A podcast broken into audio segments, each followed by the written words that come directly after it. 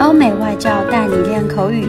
本节目由雅思官方合作机构英语同桌 FM 原创出品。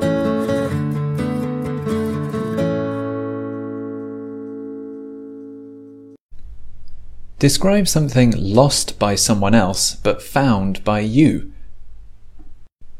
I've never been very good at finding things once they're lost, but one interesting thing I did come across was some old photographs a couple of months ago.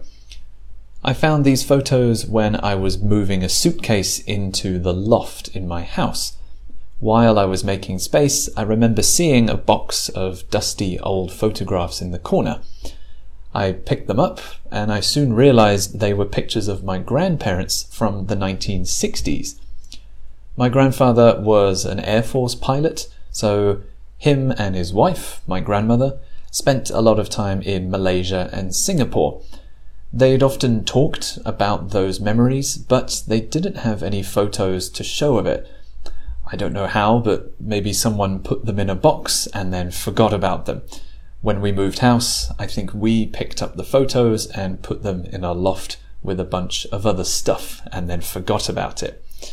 Uh, I was surprised when I found the pictures and also quite touched and quite moved because my grandfather passed away a few years ago and now I have some new memories to remember him by and something to show my grandmother who's still alive.